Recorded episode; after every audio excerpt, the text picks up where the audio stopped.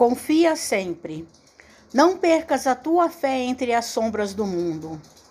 Ainda que os teus pés estejam sangrando, segue para a frente, erguendo-a por luz celeste acima de ti mesmo. Crê e trabalha. Esforça-te no bem e espera com paciência. Tudo passa e tudo se renova na terra, mas o que vem do céu permanecerá.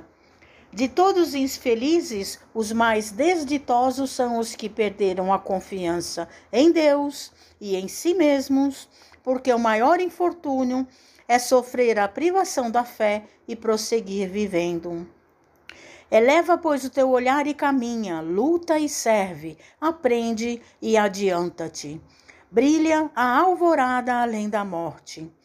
Hoje é possível que a tempestade te amarfane o coração e te atormente o ideal, aguilhoando-te com aflição ou ameaçando-te com a morte.